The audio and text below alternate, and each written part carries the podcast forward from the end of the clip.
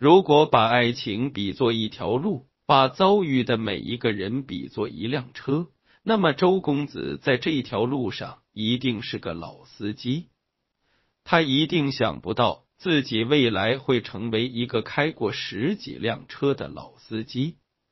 如果把周公子这些年来开过的车放在一起，一定可以停满一个大停车场，相当于一场无比震撼的车展。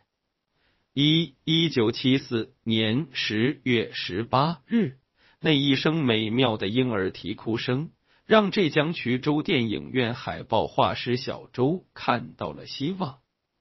生在红旗下，长在新中国。读着鲁迅作品长大的小周，觉得自己后半辈子只能专心画海报，但他的文青梦还得后继有人，于是给怀里的小女孩小小周取名为迅，期望她在文学上学习自己的偶像，对得起文学巨人的姓和明州树人的周和鲁迅的迅。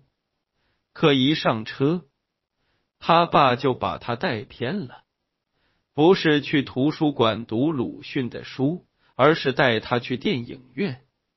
所以从三岁起，周迅就和电影院结下了不解之缘，吃饭、睡觉、玩耍都在电影院。于是从小他就在看不懂的电影里和熙熙攘攘的观众中阅人无数。一九八九年，十五岁的周迅考上了浙江一所中专。因为天生一副公鸭嗓，歌肯定是唱不了的，就只能学习民族舞了。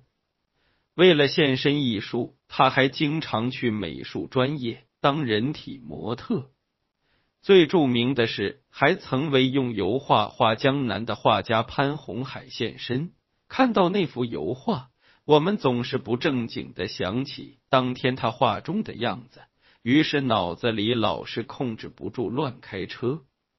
那个年代，挂历是每家每户新年必备之物，不少单位对印制挂历乐此不疲，于是就诞生了挂历女郎这个行业。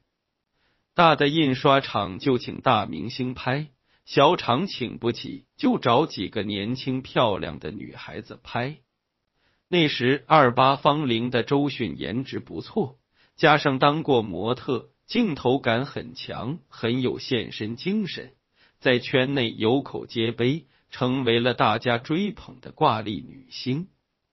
挂历界盛传，北有瞿颖，南有周迅，有点类似于金老爷子武侠世界里的北乔峰。南慕容那时还没把车开进娱乐圈的两位女侠，一定没想到有一个男人将出现在未来的某一站，让两位女侠从挂历里斗到了情场上。那时的周迅也不知道拍拍挂历会给他带来什么，在他眼里只有那一堆漂亮的衣服，拖来拖去。然后就是一张张二十元的钞票分至他来。如果有一张照片被选上了，他就可以拿二十元。拿着这笔钱，周迅读书都没向家里要过生活费，是个很独立的小女孩。她没想到，就是这些挂历成为她进入娱乐圈的敲门砖。二一九九一年，一个意外改变了周迅的命运。正拍摄《古墓荒斋》的导演谢铁骊，正好就看到了挂历上的周迅，被他那双大眼睛吸引，于是找他演了小狐狸一角。自此，十七岁的周迅步入影视圈。这一年，窦唯离开了轰动一时的黑豹乐队。成立了做梦乐队，还和王菲一起去香港发展了。在做梦乐队的一次演出结束后，乐队成员东倒西歪累成狗，让二十二岁的窦唯和王菲出去买饭，他俩直接去买了米，还把生米煮成了熟饭，一夜未回。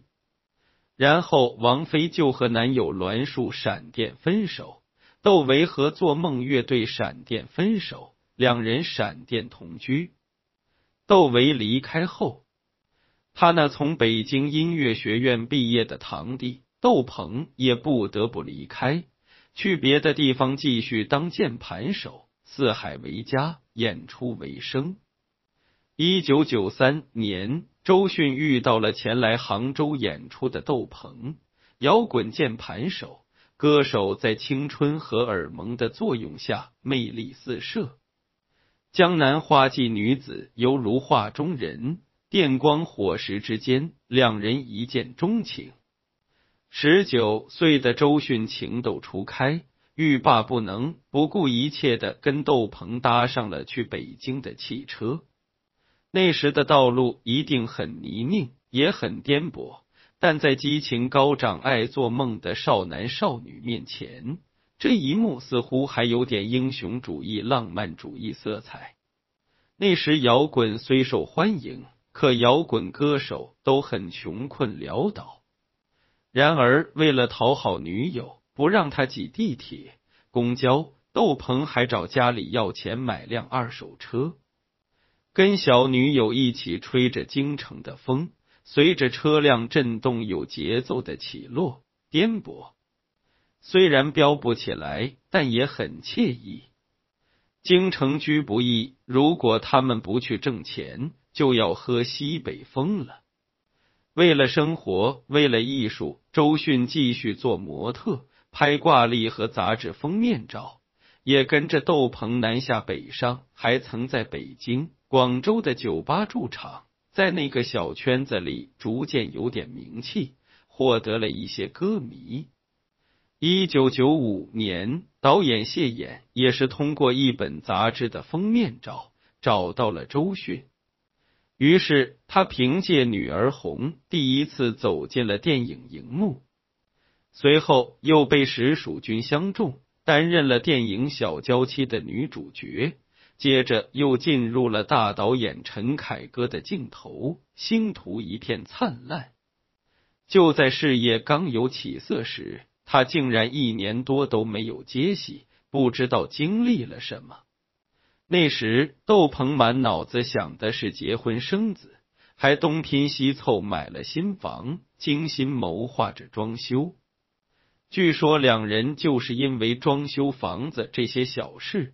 争争吵吵，后来闹得不可开交。若非如此，日后他和王菲就是妯娌，在日后也就不会在未来的几站里为了同一个男人争得不可开交。三那时，窦鹏对他而言就像一辆抛锚的破车，爱情的油已经燃烧殆尽，来个老汉推车都推不动。只要有一辆过路车，他随时都准备扬长而去。一九九七年，陈凯歌导演再次电击起他，就让他参演了电影《荆轲刺秦王》的小王女，又参演了电视剧《红处方》中的吸毒女沈佩一角。虽然都是些不起眼的小角色，但这让他献身艺术的理想更加强烈。一九九八年，导演娄烨准备拍摄《苏州河》，而他又十分喜欢窦鹏的《恍惚的眼前》，跟电影很配，适合做主题曲。靠着前任的关系，周迅参演了这部电影。一进剧组，三十一岁的老司机贾宏声就等在那里，他们一定有很多共同语言。因为贾宏声是个星二代，毕业于中央戏剧学院，参演过《银蛇谋杀案》《北京泥枣》等电影，很早就是名噪一时的青春偶像，类似现在王源、鹿晗这样的 IP。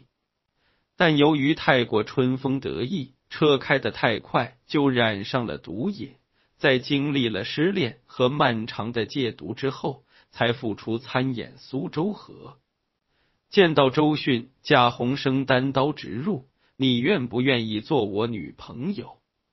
周迅也很干脆：“好啊。”于是两人就好上了。这车果然开得很溜。开了贾宏生的车，周迅时速一下达到了四十码，很快得到了重用，不仅担纲女主角，还一人分饰两角，获得了巴黎电影节最佳女主角奖。该电影也在巴黎、鹿特丹、东京等电影节得奖，得到手软。出道就有如此高度，不仅要感谢祖师爷赏饭，还得感谢他那电影院工作的文青父亲十几年如一日的熏陶。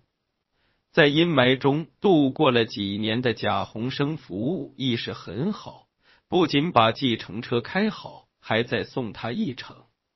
那时，靠着母亲的关系，贾宏生获得了李少红大明宫词的试镜机会。作为他的女朋友，周迅也跟着去试镜。当惯了司机的贾宏生舍己为人，觉得不太适合演古装戏，就央求导演给周迅一个小宫女的角色演一演。李小婉出于面子。就让眼前这个抽烟的矮小女生试试，结果服化道一上，立马判若两人。特别是那精致是面孔和清澈的大眼睛，让人耳目一新。于是她宫女没演成，反倒成了太平公主，一下子就麻雀变凤凰。凭借此片，他还获得了第十八届中国电视金鹰奖。最受欢迎女演员奖，成为李少红旗下的签约演员。这下子，二十三岁的周迅仿佛进入了城市汽车站，眼前车来车往，要搭车就容易多了。四一九九九年，辍学搞音乐的朴树，经过五年的奋战，推出了首张音乐专辑《我去两千年》。开始成为歌坛领奖台上的常客，成为一颗不可忽视的新星。在校友兼好友艾大锦的撮合下，朴树出演了他导演的电影《那时花开》。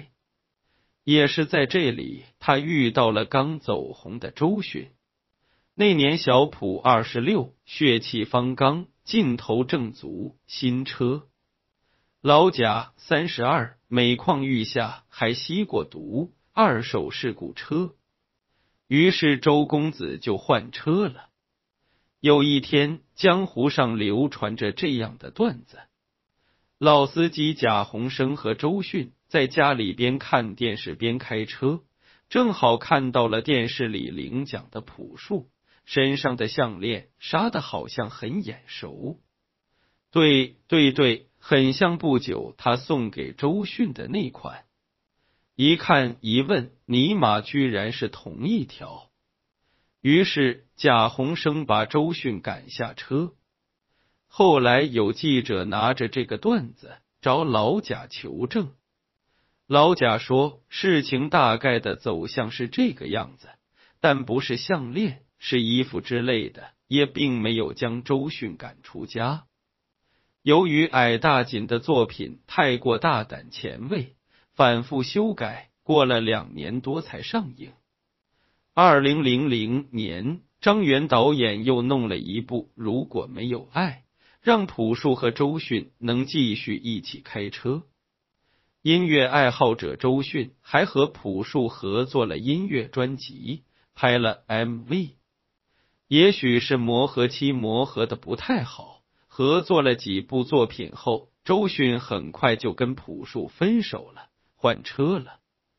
二零零一年，周迅在台湾拍摄《烟雨红颜》时，和一个叫宋宁的男模特不期而遇，因戏生情。宋宁是时尚圈小有名气的男模，比周迅小四岁，据说他还是窦唯前女友高原的表弟。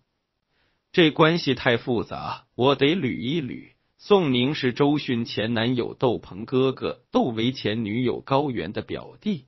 放以前，宋宁还得喊他一声嫂子。就这样，宋宁吃着台湾的饺子，陪着从前的嫂子，在台北开了几天车，宝岛很小，无需快跑，所以这辆看着还不错的小电瓶车在岛内观光还够用，一旦回到内地就不行了。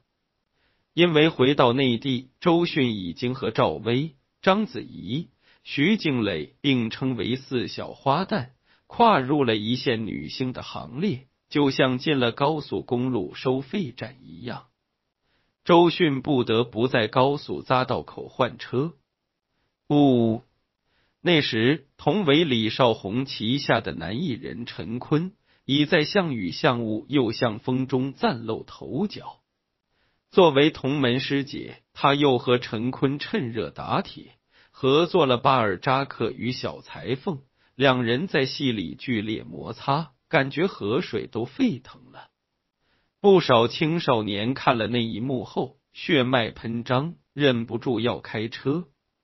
此处省略图片一张。但是两人对外宣称只是朋友，但关系不是一般的好。时至今日，两人的的亲密关系已经超越了男女，超越了夫妻，一直为人所津津乐道。不管他们的绯闻是不是真的，那些年他们两人在荧幕里开过好多年的车，从巴尔扎克与小裁缝到后来的画皮，两人一开车就会成为经典，每一次都十分惊艳。那技术真的好到爆，我们都爱看。二零零二年，金庸武侠大剧《射雕英雄传》大陆版开拍，二十八岁的周迅和三十一岁的瞿颖终于在剧组见面，因为一个男人，这个男人就是李亚鹏，那年三十一岁。如果不是因唐朝、眼镜蛇等摇滚乐队在乌鲁木齐与王菲有过惊鸿一瞥的那一次演出，李亚鹏也许就不会进入影视圈，也不会离开他那家小小的广告公司，更不会离开新疆。那么，他也许骑马更多一些，也许从小生活在大草原，骑过马，拿过套马杆。所以他长得威武雄壮，心海和大地一样宽广。但自从走出新疆，进入中戏以后，李亚鹏学会了开车。他经历了流言、瞿颖开过的车不多，但都是豪车。在进入剧组之前，李亚鹏也许只是听说过北有瞿颖，南有周迅的说法，并没想到。会和他发生什么关系？进入剧组之后，他是郭靖，周迅是黄蓉，两人如果不发生一点什么，简直对不起观众。正好那时没有男朋友的周迅情绪有点波动，而阳光大男孩李亚鹏有很会关心人，于是两人就相互关心起来。周迅感冒了。李亚鹏会开车全程护送，会开车的李亚鹏满足了周迅对男人的所有幻想。情人节，两人携手同游丽江古城，导演说是对剧本。后来李亚鹏膝盖受伤，周迅投桃报李，到北京全程护理。那一年十月。周迅还跟着李亚鹏去新疆拍摄，谁都会说我爱你。李亚鹏不坐剧组的车，自己开，还老跟剧组的车拉开距离，因为车里坐着的就是周迅。李亚鹏的女朋友瞿颖被晾到了一边，绯闻也传到了他耳里。那时的瞿颖是大名鼎鼎的超模，三期艺人。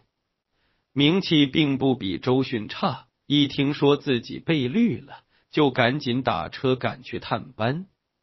三人相遇之后，空气一度很尴尬。最后，瞿颖给了周迅一个幽怨的眼神，让在一旁的李亚鹏都无比害怕，永生难忘。就这样，李亚鹏冷不丁的把那个让他跻身豪车俱乐部的女人甩了。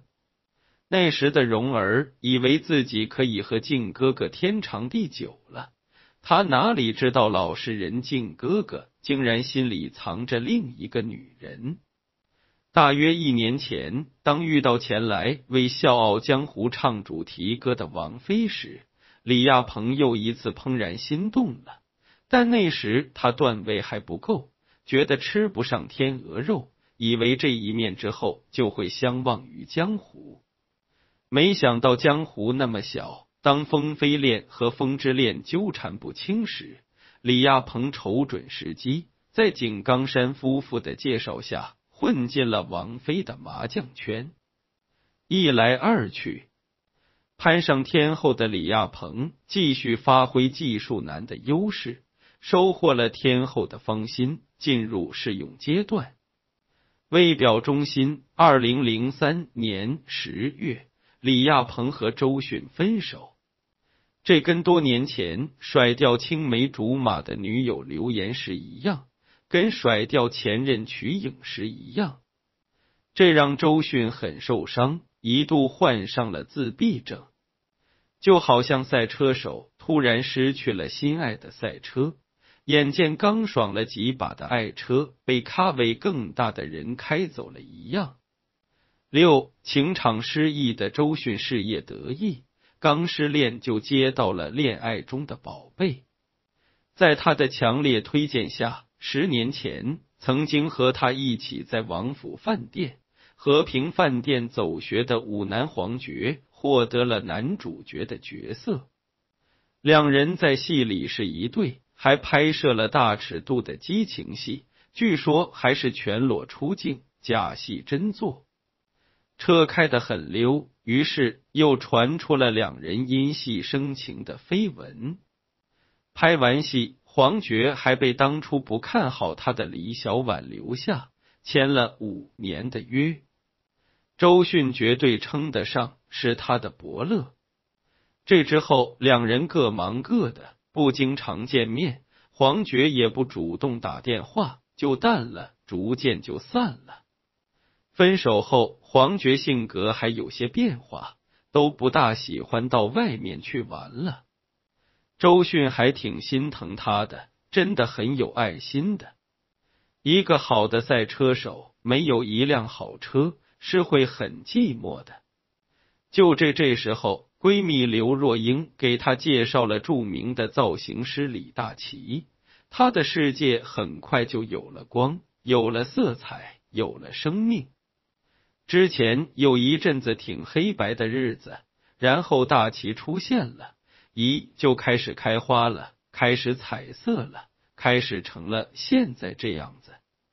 他帮我打开很多门，让我看到很多更美好的东西，以前没有去接触过的东西。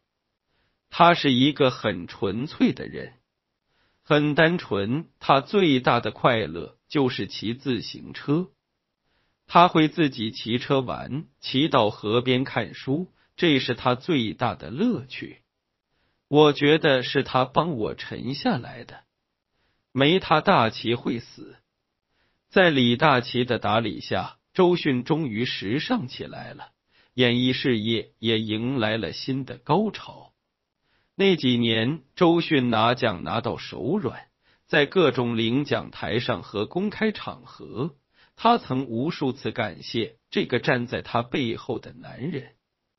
感谢上天让我遇到大齐，遇见他是这辈子最美丽的邂逅，因为有他，我才更自信和美丽。尽管依然聚少离多，约个会都要打飞的，但周公子已经认定他要吊死在这棵树上。他称李大齐是他一生的选择，在很多场合，他曾表示要嫁给这个男人。我跟大齐结婚是迟早的事，这男人我嫁定了。那几年，周迅撒过的狗粮有多少？也许他自己都记不得。不知为什么，秀恩爱真的会死得快。二零零九年六月二十四日，三十五岁的周迅给了吃瓜群众一纸声明。他和李大齐结束了五年的恋情。这么多年一直是周迅秀恩爱，巴拉巴拉，就没见男的有什么表示，也不知道大齐在想什么。七二零零九年九月，周迅又传出了新恋情，在风声香港首映礼上，周迅大方承认自己的新男友。是京城四少之一的王朔，他的丰富情史在往期《京城四少泡妞记》里写过，在此就不赘述。二十八日，在零九时尚芭莎明星慈善夜晚会上，富家公子王朔出三百八十八万元让房祖名拍下了房世龙的紫檀宫殿模型，转手就赠送给了周迅。王公子这手牌打的真漂亮，既答谢了为他牵线拉皮条的房祖名，又讨好了女友周迅，还跟房世龙建立了关系，一石三鸟，大手笔。据说他还送了周迅一台劳斯莱斯。既然送豪车了，两人一定在一起飙过车。京城四少果然名不虚传。知道周公子喜欢开车，也知道那个犯偷税罪的人喜欢戴表，曾送过一块八十万的表。那年王公子二十七岁，周公子三十五岁，两人车开得太快，可能得意忘形，就没有注意安全措施，据说还搞出了人命。媒体那段时间老说他有孕在身，也不知道是真是假。周迅生日时，王公子恨不得举城欢庆，宣示主权，放了好多大炮仗，差点还引起了火灾。只可惜这段疯狂的飙车不到半年就分手了。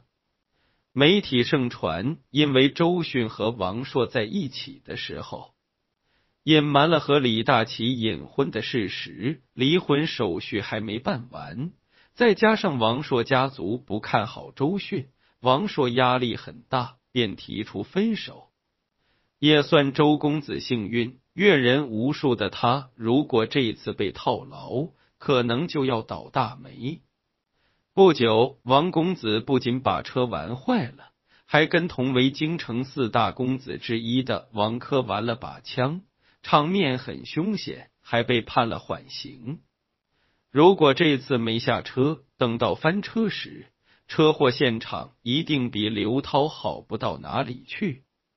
见万小刀公号，往期京城四少泡妞记，老司机就是老司机。八那时的周公子要风得风，要雨得雨，要开车什么没有？绯闻从来都没有断过。二零零七年，三十三岁的周迅跟三十七岁的老板王中磊一起出席了活动，打了个牌，然后她的绯闻男朋友就有多一个，两人辟谣都搞了好久，动静还不小，谁知道呢？车太高档，外面的人看不清里面，里面的人虽然不说。但不说不等于啥都没发生。二零一三年，三十九岁的周迅桃花依然旺，一下子同时传出几个绯闻：先是跟谢霆锋住了同一栋楼，传出了同居的消息，说的有板有眼。反正那时谢霆锋和张柏芝已经离了，王菲和李亚鹏关系也破裂了。只可惜，很快谢霆锋就跟王菲复合了，又没周迅啥事了。过了不到一个星期，周公子又跟梁朝伟传出绯闻。毕竟人家影帝技术是真好，跟汤唯开过的车一直被模仿，从未被超越。但这段绯闻最终也不了了之。九开过无数车。推过老汉的破车，试过二手车，也飙过全球限量版超跑。周公子开车也开出了新境界，什么样的速度和激情也都经历过了。繁华落幕，还是要归于平淡。毕竟他也四十岁了，四十不惑。公子也是个明白人，不想开沟里去，还是想做回好司机，遵守交通规则。二零一四年五月八日凌晨。周迅在微博上晒出与男友高胜远的合照，正式公开新恋情。